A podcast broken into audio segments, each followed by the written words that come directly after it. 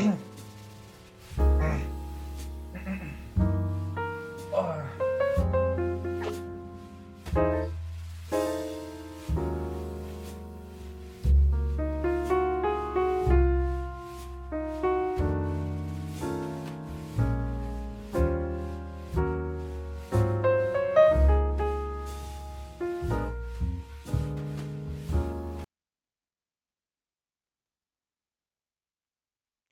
Muy buenas noches, yo soy Fabián Liébano, esto es Audio Parásito.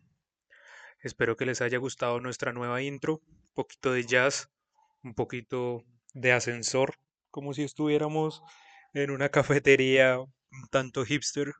Pero bueno, acá estamos después de un receso de 15 días debido a un brote de COVID en los estudios de Audio Parásito donde pues se reevalúan las cosas, se entiende la vida desde una manera diferente, se empieza más a pensar en significado más que en otro tipo de cosas, más que se libera la mente de esta esclavización, esta abstracción que tenemos sobre lo material, sobre como dirían los filósofos, esta abstracción tan material que tenemos sobre la vida, que tenemos sobre el destino, creemos que todo es dinero, que nuestro ciclo de vida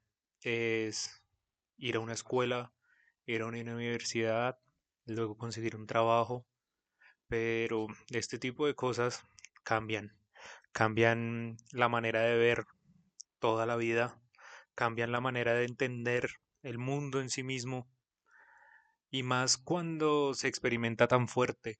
Este capítulo muy especial se está completamente dedicado a mi papá. Tal vez en este momento nos pueda estar escuchando en un hospital de la ciudad de Bogotá. Y no lo digo como de manera lastimera o algo así, sino que realmente cambian las cosas cuando la vida te da una segunda oportunidad después de, en este caso, con una enfermedad, haber sido entubado, piensas diferente, entiendes diferente la visualización del ser. Ya el ser no es tanto el tener, a pesar de lo que nos quiera vender el mundo, lo que nos quiera vender la sociedad occidental. Como muchas veces hemos hablado, es mejor ser a tener es mejor la resistencia pacífica que el tomar las armas para, autovalidar, para autovalidarse. Y ahora en este mundo, en el siglo XXI, no hay mayor arma que la información. Se la entregamos gratis a las redes sociales y creemos que tienen que invertir en dinero para espiarnos, cuando en realidad nos exponemos completamente desnudos en una red social como tratando de ser algo que no somos, tratando de vivir el mundo de una manera completamente absurda, ¿no? Completamente ilógica, desde un materialismo, pero pensando en el materialismo como lo conocemos eh, socialmente, no como la corriente filosófica que trata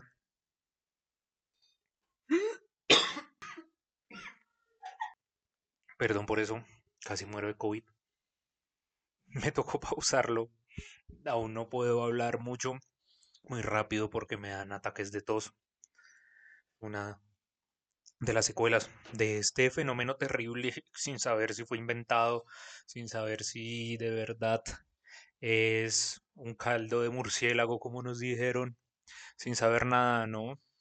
Eso es algo de las tristezas que acompaña a vivir en el siglo XXI que no somos dueños de nosotros mismos, ni siquiera somos dueños de la información de la cual somos víctimas.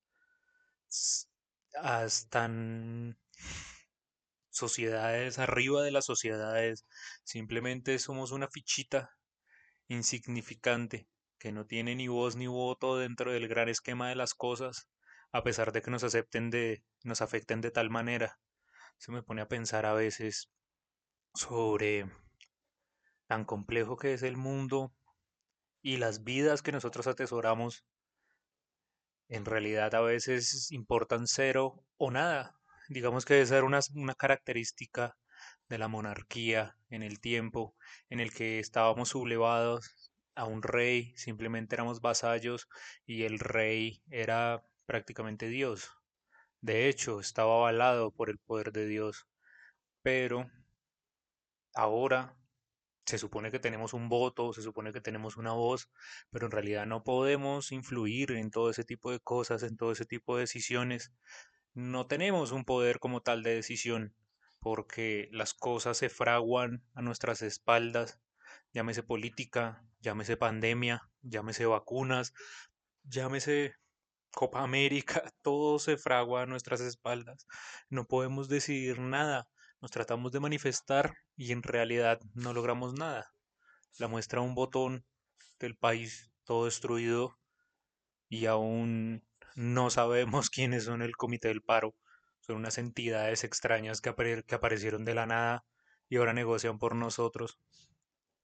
Pero bueno, eso es un solo una de tantas no sé cómo llamarlas, tristezas del ser del siglo XXI, de ese ser que se ajena a la realidad, de ese ser que no tiene tiempo para absorber toda la información que debería absorber para poder entender el mundo. De hecho, Sócrates decía que esa era una de las debilidades de la democracia, que si todos tuviéramos un voto sería muy difícil que alternando con nuestras vidas diarias tuviéramos la información necesaria para ejercer ese voto de una manera consciente.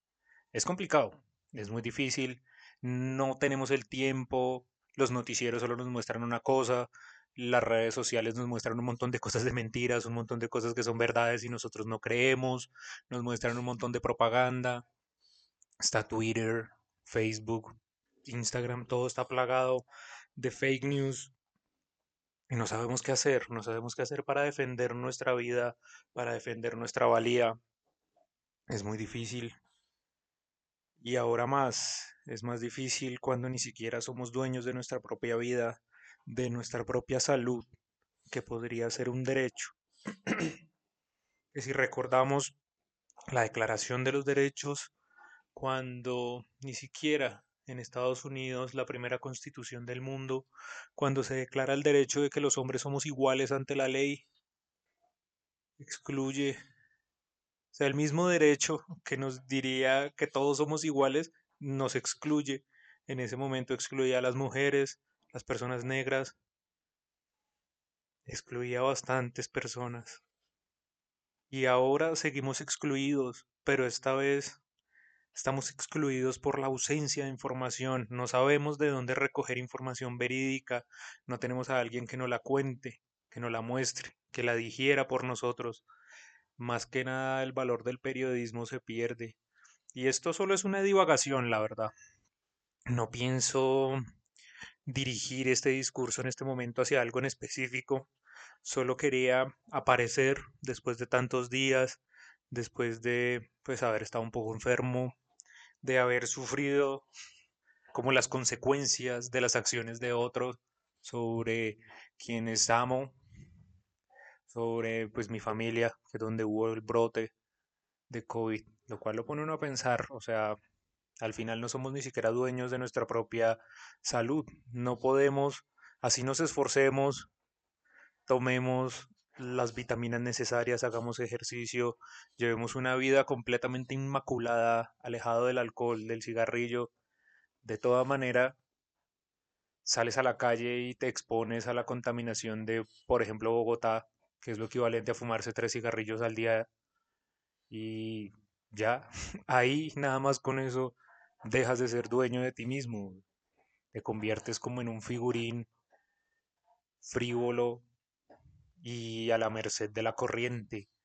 Por eso creo que es hora, y si de toda esta perorata que acabo de votar sale algo, es que debemos hacernos dueños de nuestro propio destino.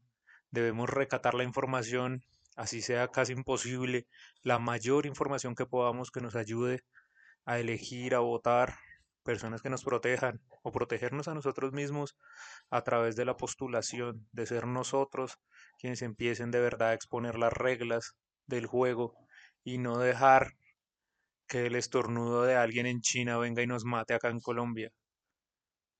Y es una comparación, es una metáfora algo rara, pero eso es lo que pasa. Alguien que está lejos y está completamente desconectado del mundo nos está cortando. Y es nuestro deber reclamar el protagonismo otra vez.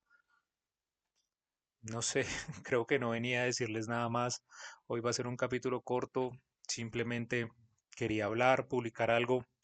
Ya dentro de ocho días vamos a empezar con un siguiente especial. Estamos con el equipo creativo pensando muchas ideas para ustedes. Cuéntenos si les gustó la nueva onda de la improvisación o la nueva onda de la música. Y la verdad me gustó mucho. Es una muy buena música. Y me despido. Los dejo para la otra semana con un poquitico más de música. Así que yo fui Fabián Líbano. Esto es Audio Parásito. No olviden sintonizarnos la próxima semana. Hasta luego.